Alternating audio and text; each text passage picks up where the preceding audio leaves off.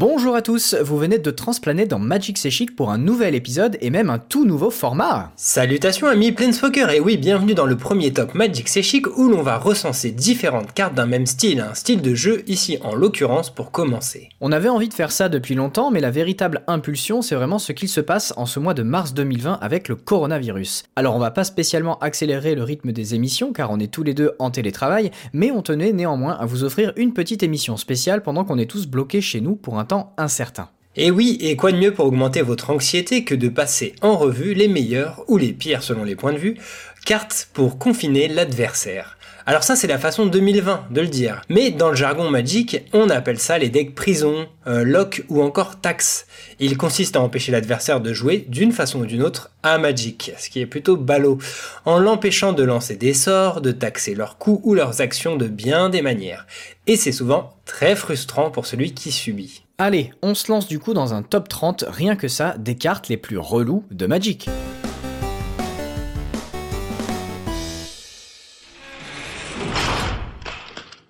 Numéro 30, Archonte brûlant. On commence doucement avec cette 5-6 pour 9, rien que ça, qui empêche euh, les créatures adverses de vous attaquer, tout simplement. Avec cette carte, il y a quelque chose qui me surprend. On va faire un petit jeu, vu que je mets l'édition, euh, la réédition de Commander. Tony, d'où vient-elle? De quelle édition? De quel plan? Alors, c'est une bonne question, comme ça je ne sais pas, mais euh, pour deviner, j'essaierai peut-être de dire Alara qui avait des gros chevaliers sur des gros félins. Tout à fait. Euh, dans, sur euh, Bant, en l'occurrence, il y a des chevaliers qui sont sur des, lions. Tu, euh, tu as bien raison. Mais elle ne vient pas de là. Justement, ça qui m'a surpris. Ah. C'est une carte de Ravnica, le premier bloc Ravnica. Oh oh, d'accord, ok. Intéressant. Donc voilà, plutôt pionnier dans la chevalerie. Je sais pas, ils étaient en train de designer Bant et ils sont un peu craqués. Ils ont, ils l'ont sorti avant, avant l'heure. Enfin bref.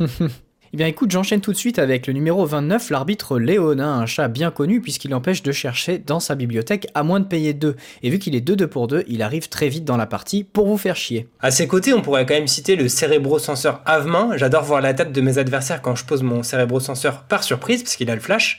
En tout cas, j'avais été bien déçu de le voir réédité en Amonkhet pour ne pas être joué en standard.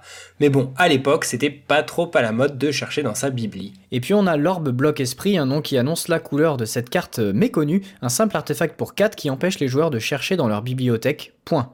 Mine de rien, en commandeur, dans un deck mono bleu avare en tuteur, bloquer les tuteurs verts de créatures ou même de rampes, ou encore les célèbres précepteurs noirs, ou surtout les fetch adverses, ça fait son petit effet.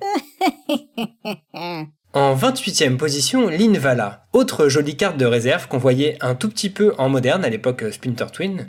Cet ange a en effet le bon goût d'empêcher les capacités activées chez les créatures adverses, tout en étant une jolie 3-4 vols pour 4. Numéro 27, baguette de cassation, aussi appelée lampe de poche de Gérard, au cas où il se retrouve perdu dans une forteresse obscure. Comme son nom l'indique, elle est là pour casser ton délire, surtout si tu joues artefact. Les capacités activées des artefacts ne peuvent pas être activées tout simplement, mais citons néanmoins son petit frère, le silence de pierre. On perd le côté incolore par l'obligation de jouer blanc, mais on a là un enchantement très important pour les sides de moderne. 26e, repose en paix.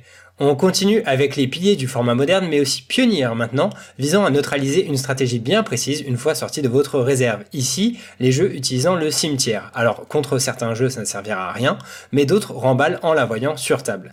Mais les plus malins verront le truc arriver et auront rentré leurs propres anti-enchantements. Néanmoins la couleur jouant le plus avec le cimetière est le noir, qui ne peut pas trop gérer les enchantements jusqu'ici et devra donc demander du renfort. Numéro 25, les Praetors, ils sont chers mais vous apportent un bonus et surtout un sacré handicap à l'adversaire. Surtout ces trois-là, Norn, Vorinclex et Jin Jitaxias. Ces horribles Phyrexians sont vraiment atroces à ranimer et peuvent paralyser immédiatement l'adversaire, que ce soit sur sa main, son mana ou ses petites créatures. Numéro 24. Fileuse de destin. Voici une carte méconnue dont la contrainte s'appliquera à une majorité des joueurs cette fois. Cette 1-2 pour 3 dit qu'au début de l'entretien de chaque adversaire, ce joueur choisit l'étape de pioche, la phase principale ou la phase de combat. Ce joueur passe ce tour-ci chaque instance de l'étape ou de la phase choisie. Alors choisissez bien. Et attention, vous risquez de la revoir prochainement puisqu'elle est rééditée dans les Mystery Boosters. Numéro 23, Propagande et Prison Fantomale, un duo d'enchantement célèbre qui va ralentir considérablement les nombreuses armées adverses puisque leur contrôleur doit payer 2 pour chaque créature qui vous attaquera. Attention à vos Planeswalkers par contre car ceux-là pourront se prendre des points dans la figure sans aucune taxe. Citons aussi une carte très ressemblante dans un esprit marchandage là aussi, puisque provenant de Mercadia, un pot de guerre. Mais elle est très demandeuse en mana puisque l'adversaire ne doit pas payer 2 mais X pour chaque créature, X étant ce que vous allez payer dans son tour en plus d'un petit mana bleu. C'est peut-être pas avec cette taxe qu'on va gagner la guerre alors. Autre voisin flingué, l'annexe de Norn. Oui, comme Elesh dont on vient de parler, c'est sa maison. Alors déjà ça coûte 5, et puis bah, les créatures ne peuvent pas vous attaquer, ou un Planeswalker que vous contrôlez cette fois, à moins que leur contrôleur ne paye un mana blanc ou deux points de vie pour chacune de ces créatures. Un peu cher quand même. Numéro 22, Tabernacle at Pendrell Vale. On parlait d'embêter les jeux créatures, alors c'est parti avec le terrain au nom le plus étrange qui soit, banni dans de nombreux formats, mais surtout au Québec. Il ne fait pas de mana, mais il dit toutes les créatures ont, au début de votre entretien, détruisez cette créature à moins que vous ne payiez 1. 21, Erayo. Une véritable plaie en EDH multi, où on peut bien plus facilement partir sur 4 sorts dans le tour. C'est la condition pour flipper cette horreur qui contrôlera ensuite le premier sort joué par chaque adversaire dans un tour. Dans le style je vais contrer presque tout ce que tu lances, on peut citer le méconnu décret de silence aussi. En numéro 20, les Talia. Et oui, elle a une belle deuxième version, la Qatar hérétique, qui fait arriver euh, les créatures et les terrains non bases des adversaires en jeu engagé, mais c'est surtout sa première version, la gardienne de Traben, qui est très très célèbre, puisque les sorts non créatures coûtent 1 de plus à lancer, alors que c'est une 2-1 initiative pour seulement 2 tellement classe qu'elle a eu le droit à son propre secret l'air. Elle a fait des émulations, mais personne ne lui arrive à la cheville. Le golem de magnétite, dernièrement, il y a aussi eu le percepteur de dîmes ou les dolons de l'obstruction. Mais une des plus étranges est sans doute la chancelière de l'annexe. C'est une 5-6 euh, vol qui fait qu'à chaque fois qu'un adversaire lance un sort, on le contrecarre à moins qu'il paye 1, mais surtout on peut la révéler depuis sa main de départ. Et si on fait ainsi, quand chaque adversaire lance son premier sort de la partie, on contrecarre ce sort à moins que ce genre ne paye 1. Numéro 19, Sa Majesté Grand Arbitre Augustin IV. Alors c'est une 2-3 pour 4 blanche et bleu qui dit que les sorts bleus et blancs qu'on joue coûtent 1 de moins à jouer, mais surtout les spells de vos adversaires coûtent 1 de plus à lancer. Combien de fois je me suis fait avoir en EDH avec cette carte? Ah oui oui c'est vrai, c'est un supplémentaire, excuse-moi je, reprends ma carte. Ah, c'est clair. Et je continue dans la surenchère avec la statue du dieu pharaon numéro 18, cette inco qui traînait un peu trop dans les fins de booster en draft de la guerre des Planeswalkers, et pourtant une carte redoutable dans un tout autre format, le DH multi. Pour seulement 6, vous allez faire en sorte que les sorts de vos adversaires coûtent non pas 1, mais 2 de plus. Le tout sur un bel artefact à l'effigie de Bolas, le roi des bâtards forcément. Attention, vous allez vous faire détester dès que vous la lancerez, mais ce n'est pas tout. Elle est vraiment parfaite pour ce format, puisqu'au début de chaque étape de fin, vous piquez de 1 chaque adversaire. Quitte à faire prisonnier vos ennemis, autant les faire un petit peu agoniser. Non, non, pitié. Numéro 17, le Calice du Vide, une carte bien connue également, euh, notamment euh, dans les formats Legacy et Moderne, qui va arriver en jeu avec X marqueur, son coût c'est X et X, donc généralement on va la jouer pour 2, pour ensuite euh, contrer tous les sorts qui coûtent 1.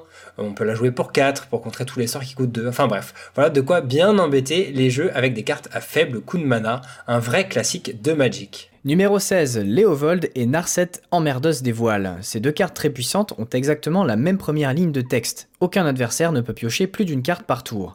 Et dans leur deuxième paragraphe aussi, il y a marqué la même chose, card advantage, card advantage et card advantage. Quiconque a déjà tenté de faire un brainstorm en fin de tour adverse face à un Léovold doit se sentir préparé face au confinement. Ne piocher qu'une carte pour devoir en remettre deux ensuite en haut de sa bibliothèque, c'est toujours surprenant et hmm, désagréable. Numéro 15, la grande cheminée. Avec cet artefact pour 4 au début de son entretien, on peut mettre un marqueur suit sur la grande cheminée. Et au début de l'entretien de chaque joueur, ce joueur sacrifie un permanent pour chaque marqueur suit sur la grande cheminée. Donc vous l'aurez compris, ce n'est pas la cheminée du Père Noël, mais plutôt une machine de la mort Phyrexian euh, pour euh, éradiquer toute une civilisation. Désolé. Numéro 14, Teferi Effileur de temps et Teferi Mage de Zalfir. Et oui, ces deux-là ont aussi la même capacité qui dit chaque adversaire ne peut lancer des sorts que lorsqu'il pourrait lancer un rituel. Ça, c'est vraiment le top du top pour anéantir toutes les interactions qui font la beauté de Magic. Et big up à tous les joueurs qui ont essayé de lancer un éphémère pendant le tour adverse avec un Teferi sur le board en face. Numéro 13. Westland et Creuset des Mondes ou Escavatrice de Ramunap. Là, c'est plus euh, une synergie entre deux cartes euh, qu'une seule carte en elle-même. Euh, le fait de détruire un terrain adverse et de pouvoir rejouer la Westland est au cimetière avec le Creuset des Mondes ou l'Escavatrice, eh bien, ça fait, ça fait toujours le café. Ça marche aussi et même encore mieux avec la mine des morts terrains bannie à peu près partout. Pas mes terrains. Numéro 12, Vapeur mortelle. Cet enchantement dit que quand une créature arrive sur le champ de bataille, on la détruit. On peut par contre payer 0, euh, n'importe quel adversaire peut le faire, et la détruire, mais s'il fait ainsi, il passe son prochain tour. Bref, pour 4, vous avez une espèce de tour sup euh, ponctuel, et il faut savoir qu'en noir, il y a beaucoup de créatures qui se régénèrent, notamment euh, Skityrix, hein, au hasard. Donc vous pouvez très bien poser votre Skityrix et payer 2 pour le régénérer immédiatement afin de le laisser sur le champ de bataille.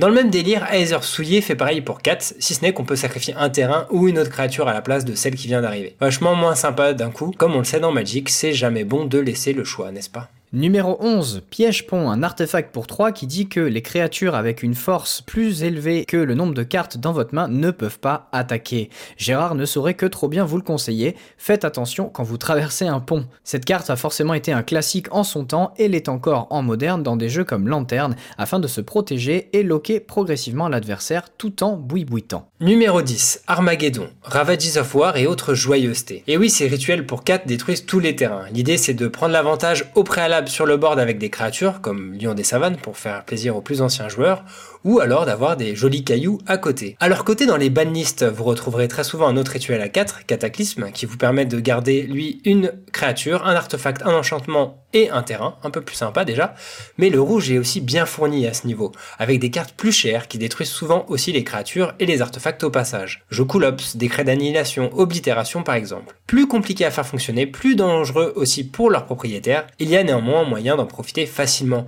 avec les Planeswalkers qui eux pourront rester sur la table, puisqu'ils n'existaient pas à l'époque on pourrait faire un top avec toutes ces cartes, et on le fera sûrement, mais d'ici là, bah on les fout toutes dans la même catégorie. Numéro 9, Contamination, un enchantement qui nous ramène au bloc Urza et qui coûte 3 en noir. Pendant votre entretien, sacrifiez une créature ou sacrifiez la contamination, et ensuite, quand un terrain est engagé pour du mana, il produit du mana noir à la place de ses couleurs classiques, et ça, ça fait bien rager également. Comment je fais pour jouer? Et un petit peu dans le même délire de sacrifice, on passe à Nat, c'est de la coterie pour le numéro 8, une de 2 pour 4 euh, du bloc Odyssey qui dit que au début de l'entretien de chaque joueur, ce joueur sacrifie un artefact, une créature ou un terrain. Et oui, on dirait peut-être pas comme ça, mais quand c'est bien exploité, sa capacité est très puissante et c'est pour ça que c'est l'un des rares généraux bannis dans la banlist Commander multijoueur. Numéro 7, opposition. Quand vous voyez cette enchante, vous pouvez attendre avant de piocher la carte de votre tour, votre adversaire aura forcément des effets. Et oui, il peut engager une créature dégagée qu'il contrôle pour vous engager un artefact, une créature et surtout un terrain. Carte qui régale certains en cube, puis quand on a des effets de détapement, ça peut aussi devenir assez rigolo, enfin pas pour l'adversaire. Numéro 6, Yona, bouclier d'Emeria. Alors cette, cette vol, elle coûte cher, hein, 9 forcément, parce qu'elle a un effet qui est complètement dingo. Quand elle arrive sur le champ de bataille, on choisit une couleur. Et les adversaires, tous les adversaires ne peuvent pas lancer de sorts de la couleur choisie. Alors vous direz bah oui mais c'est cher donc ça va, mais euh, ça se réanime, ça se réanime cette atrocité et voilà c'est une des meilleures créatures possibles à ranimer et ça fait mal. Euh, je suis joueur de mono bleu et j'ai oublié de contrer. Numéro 5, Brume persistante, une autre carte bien connue en commandeur qui permet souvent de loquer l'adversaire qui ne comptait pas que sur ses créatures pour vous tuer. Et oui, cette carte est un fog pour deux, soit un instant qui dit que les créatures n'infligent pas de blessures de combat ce tour-ci. Quand on le fait une fois, c'est embêtant, mais quand c'est à chaque tour grâce au rappel, c'est plus compliqué. Cette capacité de l'édition Forteresse permet de payer un coût supplémentaire pour renvoyer cette carte dans votre main une fois résolue. Ici, c'est sacrifier un terrain. Sauf qu'en vert, on a plein de landes, et surtout avec des généraux comme Titania, Gitrog ou encore Lord Wingrace, on adore voir les landes aller au cimetière. Pour passer outre, le meilleur moyen c'est de contrer, mais ce n'est pas tous les jeux qui peuvent se le permettre, surtout ceux reposant sur leurs créatures. En quatrième position, le précipice glaciaire. On continue dans le même esprit avec Glacial Chasm, sauf que c'est un terrain donc bien plus facilement tutorisable, car oui c'est un peu une carte verte dans le fond, et encore plus difficilement attaquable. Quand elle arrive sur champ de bataille, on sacrifie un terrain, les créatures que l'on contrôle ne peuvent pas attaquer, et on prévient toutes les blessures qui devraient nous être infligées. Une Westland me direz-vous en réponse, mais normalement les decks verts remonteront ce terrain du cimetière sans trop de problèmes, puisqu'ils décident souvent de le faire eux-mêmes en ne payant pas l'entretien cumulatif pour conserver ses points de vie ou pouvoir attaquer. Avant de le faire, mieux revenir ensuite. Il faut donc réussir à exiler le cimetière adverse au bon moment, mais là encore ce n'est pas simple.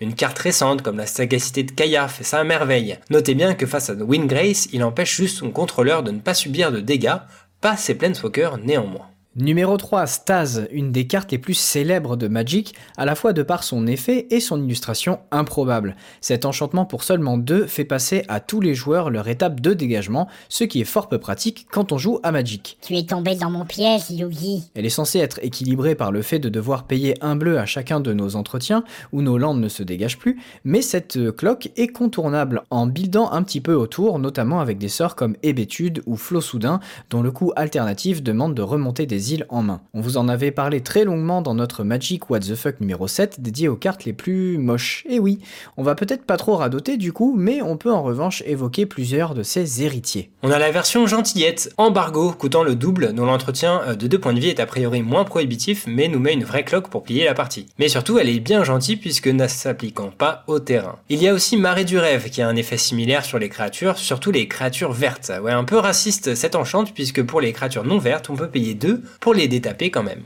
Mais inversement, le vert sait aussi se défendre avec une célèbre carte de side, Suffocation, qui empêche les îles euh, bah, de se détaper. Allez, salut En deuxième position, Blood Moon.